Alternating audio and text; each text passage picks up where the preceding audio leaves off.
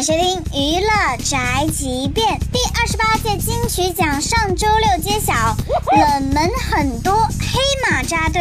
除了在家带孩子没有出席的周杰伦，三个提名没有一个中奖。之前是歌王大热的林宥嘉，也是颗粒无收，全程陪跑。为什么？同样大热的五月天，在最佳乐团这个奖项上败给了新人乐团草东，没有派对。曾经拿大奖、横扫金曲奖的五月天，今年也是再度领跑，最后收获两枚大奖。阿信凭借着《成名在望》获得最佳作词人，五月天的专辑《自传》获得最佳国语专辑。恭喜五月天，恭喜阿信！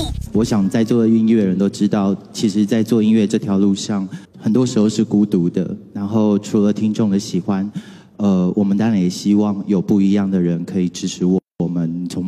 各种不一样的角度听见一张唱片，他想说的话。做唱片，等下不要再尖叫，只剩五秒了。对，然后最后。感谢所有陪着五月天，不管呃支持我们，或者是或者是对我们不满的所有朋友们。然后这二十年来，是你们陪着我们走到了今天。今年黑马真的是太多了。其实呢，乐坛需要更多新鲜的血液，但是那种人人都传唱的金曲，好像也很久没有在金曲奖上听到了耶。这就是本台饭和发来报道，一些言论不代表本台立场。